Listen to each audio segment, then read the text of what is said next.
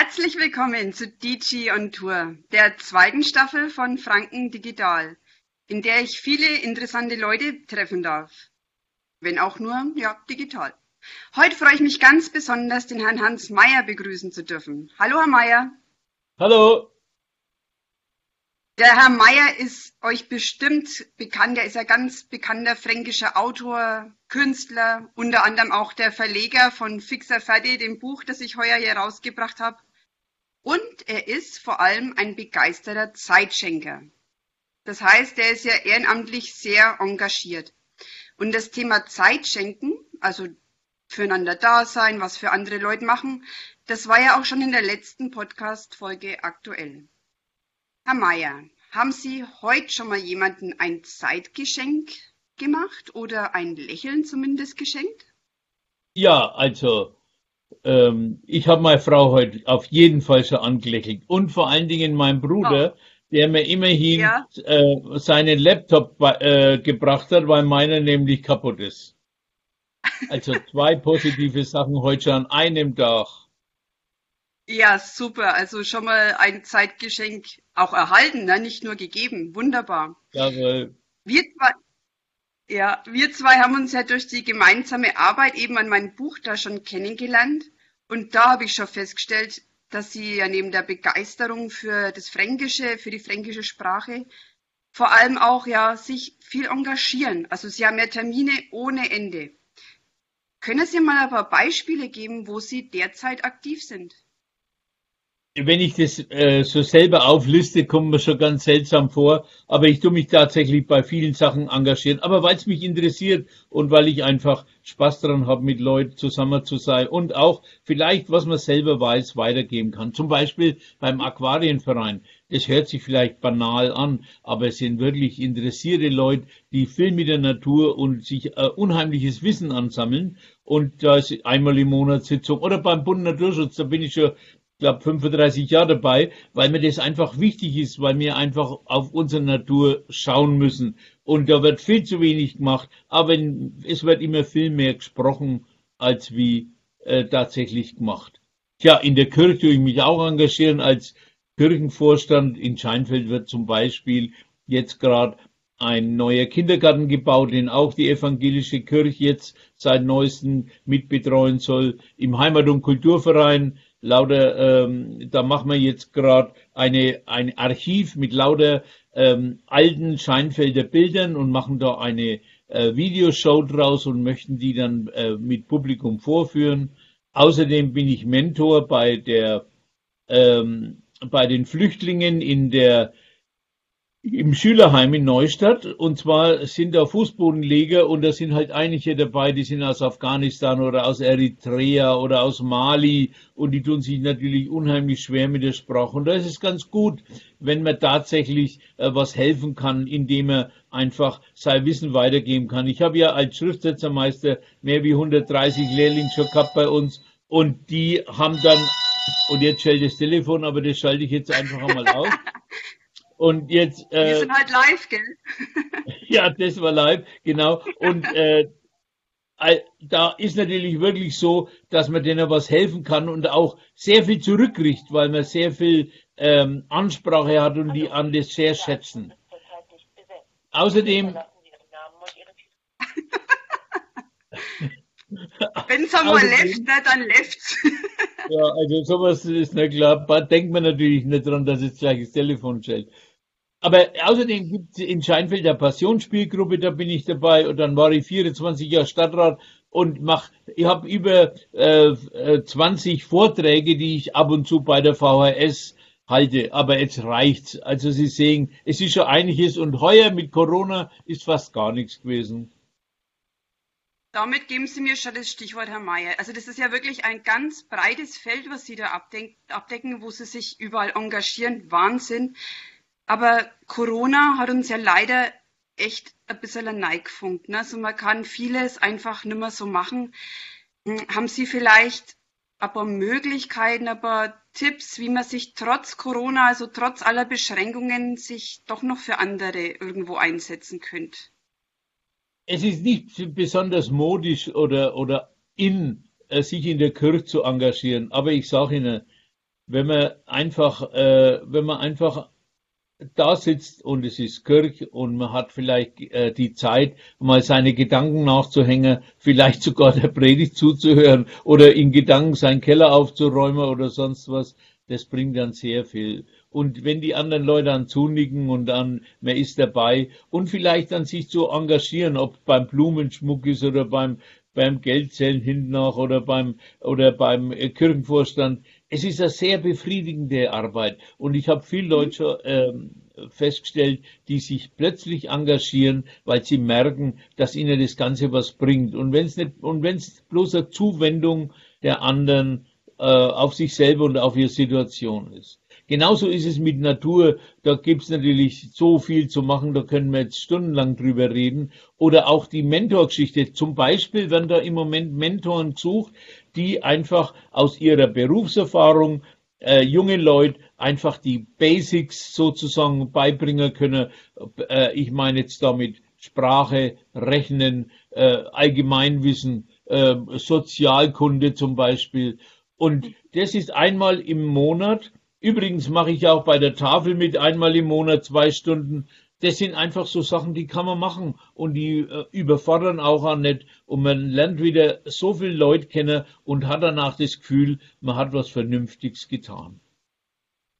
Das ist ein sehr schönes Wort von Ihnen.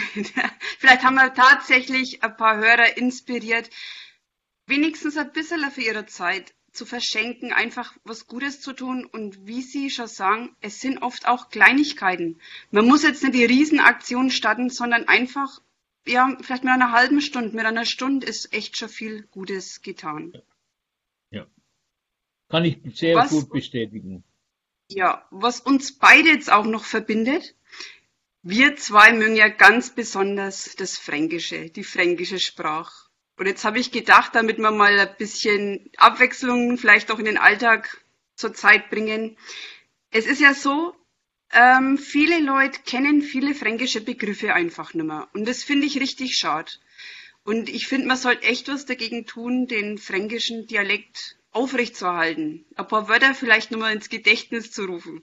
Und ich habe Sie ja vorab schon mal gebeten, vielleicht aber ganz spezielle fränkische Begriffe sich zu überlegen, die vielleicht sogar ich nicht einmal kenne, obwohl ich ja auch ein begeisterter Fan des Fränkischen bin. Jetzt dürfen Sie mich ruhig einmal testen, wenn Sie mögen. Vielleicht haben Sie ja ein, zwei Wörter oder vielleicht dann mehr ähm, parat. Aber da möchte ich Folgendes dazu sagen. Man kann äh, ja. äh, Dialekt nicht mit Gewalt aufrechterhalten. Und alte Wörter zusammen ist, ist schön, aber äh, es lebt eigentlich von der normalen, vom, vom tagtäglichen und nicht von die außergewöhnlichen Wörter. Zum Beispiel, ich möchte immer sagen, äh, an einem guten Beispiel kann man das ganz deutlich sehen, was der Unterschied ist zwischen Hochdeutsch und Dialekt. Wenn jemand zum Beispiel sagt, stell dir vor, ich habe zum Geburtstag einen Computer bekommen. Okay.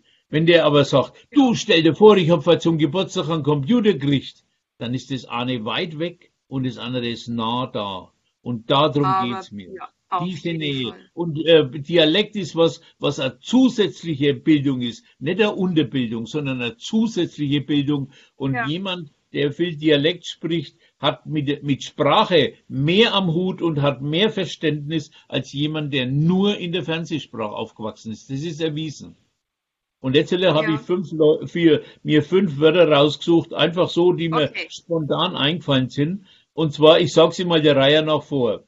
Heichterler, Hutzeln, Bieben, Heinzeli und Hutsch. Wer weiß, was das ist?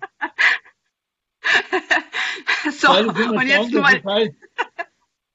Soll ich es mal sagen, was heißt, ja? Na, machen wir es mal der Reihe noch. Jetzt erste Wort war? Ein Heichteler. Also Heichteler, das ist, oh Gott, wie soll man denn beschreiben? Jetzt fällt es dann schon wieder schwer, das im Hochdeutschen wiederzugeben. Das ist einfach ein Kerl, der zum Beispiel ja nicht viel taucht, der vielleicht da wenig schmächtig ist, also ein Heichterler, also der nicht viel zusammenbringt. Würde ich jetzt einmal ganz frei übersetzen. Ein, ein, ein junges, leichtsinniges, spipperiges Mädchen.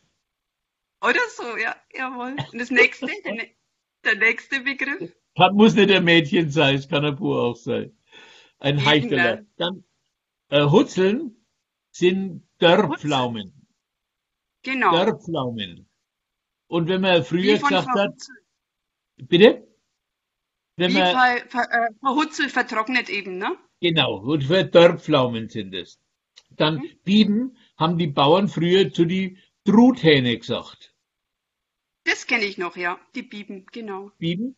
Äh, und deswegen ein Bibgege ist der Truthahn, der immer Gobbi, Gobbi, Gobbi macht. Das ist der Bibgege. Das man ja auch Ja. noch sagt, das ist ein richtiger Bibgege, wenn einer mehr Streit sucht. Das Oder stimmt, ein ja. Heinzeler. Das sind kleine Katzen. Ach, Heinzeler, ja. Das sind die Ja. kleinen Katzen. Und der Hutsch, da gehen wir in Das und füttern die. Hutsch. Ein Schwein, ja. kleine. Ja, das sind solche Wörter.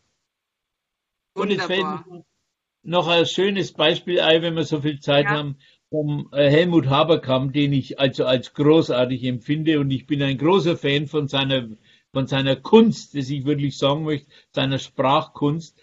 Und er hat in seinem neuen Buch Crashkurs Fränkisch Folgendes geschrieben.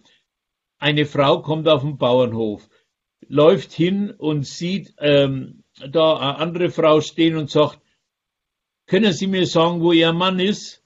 Dann sagt die Frau, der müsste bei sei, sei, sei. Also Das ich glaube, ja, Oder das ist typisch anderes. fränkisch. Und das möchte ich nicht vorlesen, aber Ja, ich möchte äh, vorausschicken, das ist ebenfalls vom Helmut Haberkamp. Und jeder, der abends einmal durch ein Dorf gelaufen ist und an einem Garten vorbei und es wird langsam dunkel, der denkt sich nichts dabei und geht wieder vorbei. Aber was er draus sieht, das ist die Kunst, das ist Poesie und das ist, äh, äh, also meiner Meinung nach der Gipfel eigentlich, äh, und das meine ich durchaus im übergeordneten Sinn. Das heißt, Unterhosen im Vollmond. Wäschzwickeli an der Leine, zwischen zwei Pfosten gespannt, Bohner stecken mit am Nagel, wo die Leiner stützen und halten. Drunter alte Bootwanner mit einer grauer Wasserbrüh, wo aus ein Rost in Rohr, wo Roh kommt von der krummer Dachrinner drum. Nasser Unterhosen, die wo Ausschauer, wie gestochen und erschossen, wie ein geschlachtskalt Viech, ausgnummer und krupft. Unterhosen im Vollmond, wo dort hängen wie geflickter Aufwaschlumpen, wo Ausschauer wie eingebrockte Brotrinden, wie ein leerer Erpfelsack über einer Deichsel. Langer Unterhosen ohne Lehm, wie ausgebleichte Vogelscheuchen im Gemüsgarten, grau wie der Daumträg im Krautbeet. Und der Käse im Mondrom, der quält mir gar nicht. Dem Grübbel seit damisch Gesicht glaubst das, das hat nix Guts zu sagen. ah, vielen Dank, Helmut Herr Mayer. Großartig. Ja. Also ich hoffe, wir haben doch viel Abwechslung in den Alltag wieder gebracht, haben auch viele Leute vielleicht inspiriert, ihr Zeit ja mal herzuschenken, also sich auch zu engagieren. Und ich bedanke mich vor allem, Herr Mayer, dass Sie mir Ihre Zeit geschenkt haben Ja, gerne. und hoffe darauf, ja, dass wir schöne Weihnachten verbringen, trotz allem, trotz Corona und dass wir nächstes Jahr wieder voll Ich hoffe, durchstarten dass können. dass wir mit unseren Enkel wegen feiern können. Das wäre wirklich Jawohl. schön. Ich habe fünf, fünf Stück und freue mich drüber. Ich hätte Ach, auch noch schön. ein Wort, das äh, als Rätsel gelten könnte, Ja, wenn, super. wenn es jemand hören will. Und Ja. zwar, das Wort äh, stammt aus dem Burghaslacher Raum, aber ich weiß, dass es andere äh, Orte genauso verwenden. Und das Ja. heißt Pferden. Was bedeutet Pferden? Ha, ich weiß es, aber ich verrate es natürlich nicht. Sehr gut.